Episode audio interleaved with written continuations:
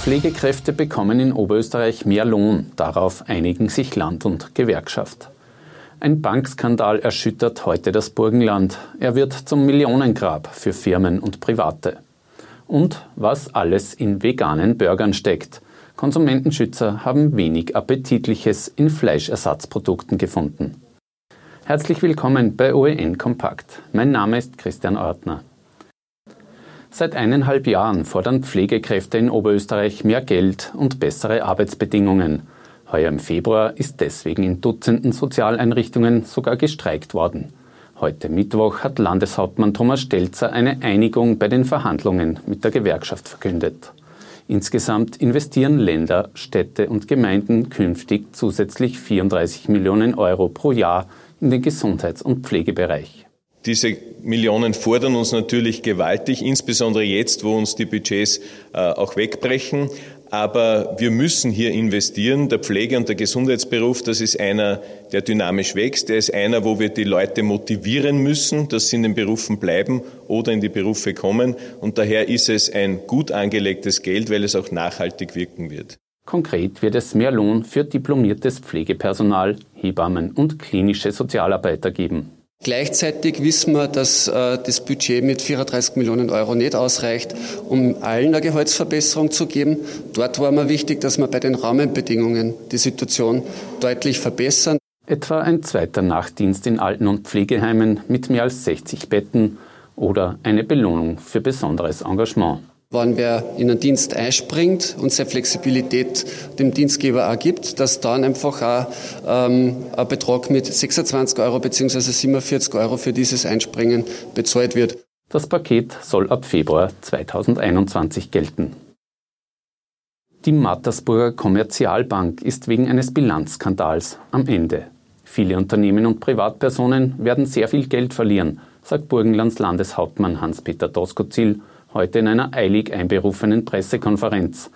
Der Schaden dürfte enorm sein, die Lage dramatisch. Die Energie Burgenland etwa hatte 5 Millionen Euro dort veranlagt, die weg sein werden.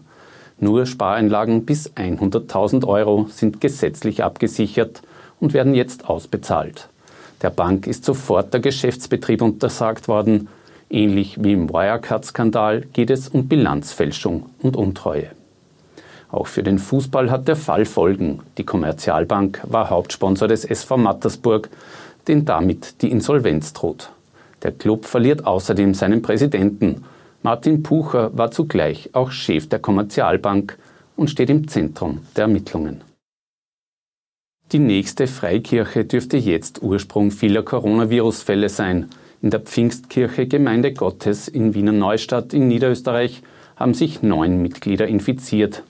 270 Kontaktpersonen sind isoliert worden und werden getestet.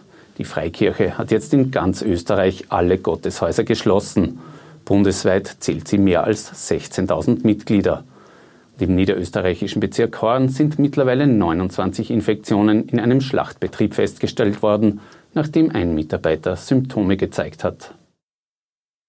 Zu wenig und nicht schnell genug. So lautet die Kritik der SPÖ an den Corona-Testungen in Oberösterreich.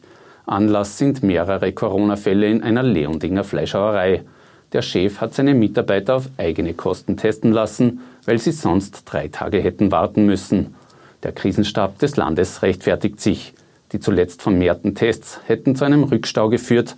Tatsächlich sind am vergangenen Sonntag und Montag nur etwa halb so viele Oberösterreicher getestet worden wie in den Tagen zuvor. Gestern ist die Zahl dann aber wieder auf knapp 1600 angestiegen. Ein möglicher Coronavirus-Impfstoff, der derzeit in den USA getestet wird, zeigt laut einer Studie erste gute Ergebnisse. Die 45 Probanden hätten Antikörper entwickelt und keine ernsthaften Nebenwirkungen gezeigt, heißt es im New England Journal of Medicine, das die Studie veröffentlicht hat. Bereits ab Ende Juli soll der Impfstoff an rund 30.000 Probanden getestet werden. Nachdem Anfang Mai ein Arzt des Linzer Kepler Klinikums den OP verlassen hat, um in seine Privatordination zu gehen und der Patient nicht überlebt hat, zieht das Land jetzt Konsequenzen. Künftig muss zwischen der Arbeit im Spital und der in der Privatpraxis ein ausreichender zeitlicher Abstand sein. Eine eigene Stelle wird prüfen, dass das auch eingehalten wird. Spitalsärzte dürfen ohnehin nur maximal sechs Stunden pro Woche in ihrer Privatordination arbeiten. Für die Justiz sind die umstrittenen Fördergelder, die KTM für seine Motorhall in Mattighofen bekommen hat, noch keineswegs ad acta gelegt. Die Wirtschafts- und Korruptionsstaatsanwaltschaft in Wien ermittelt wegen des Verdachts der Untreue gegen Altlandeshauptmann Josef Püringer, wie die OEN erfahren haben. Der betont heute erneut, für die Förderungen habe es immer Beschlüsse aller Parteien gegeben. Er habe sich nichts vorzuwerfen und ganz sicher nichts Verbotenes getan, so Püringer. Es sind die letzten beiden Tage vor der Sommerpause im Ibiza-Untersuchungsausschuss und sie widmen sich voll und ganz der Justiz. Geladen war heute Sektionsleiter Christian Pilnacek, dem die Opposition vorwirft, Vertrauter der ÖVP zu sein und Ermittlungen im Sinne der Partei zu lenken. Kernfrage an beiden Tagen ist, ob die Justiz bei ihren Ermittlungen zu Ibiza behindert worden ist und ob generell politisch Einfluss genommen wird. Sektionschef Pilnacek ist seit vielen Jahren der Repräsentant dieses Systems. Seit 2010 kontrolliert er hier als sozusagen verlängerter Arm des Justizministers, der bis zu Alma Sadic immer von Seiten der ÖVP gestellt wurde, hier alle Staatsanwaltschaften. Und er kontrolliert das sehr gut und oft im Sinne der ÖVP. Pilnacek hat sich heute verteidigt. Er sei ausschließlich Diener des Staates, er habe nie einem politischen Kabinett angehört und gehöre auch keinem Netzwerk an. Für die Opposition war er heute aber nicht glaubwürdig. Morgen kommen Staatsanwälte zu Wort, die Licht in den Ermittlungsablauf bringen sollen. Es ist eine Niederlage für die EU. Apple muss in Irland nun doch keine 13 Milliarden Euro an Steuern nachzahlen. Ein Gericht hat die Rekordnachforderung der EU-Kommission heute annulliert. Seit Jahren kämpft die EU gegen Steuerzuckerl für Großkonzerne. Das Urteil ist politisch ein schwerer Rückschlag. Vegan ist nicht unbedingt gesünder und schon gar nicht immer appetitlicher. Das hat ein Test der Arbeiterkammer Oberösterreich ergeben. Elf Veggie-Burger sind im Labor zerlegt worden. Einige der pflanzlichen Fleischalternativen waren voll ungesunder Fette, Aromen und hatten zu viel Salz.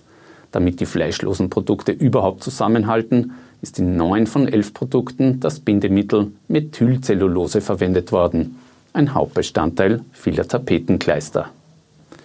Das war's für heute mit einem kompakten Nachrichtenüberblick. Wir sind morgen wieder für Sie da. Auf Wiedersehen.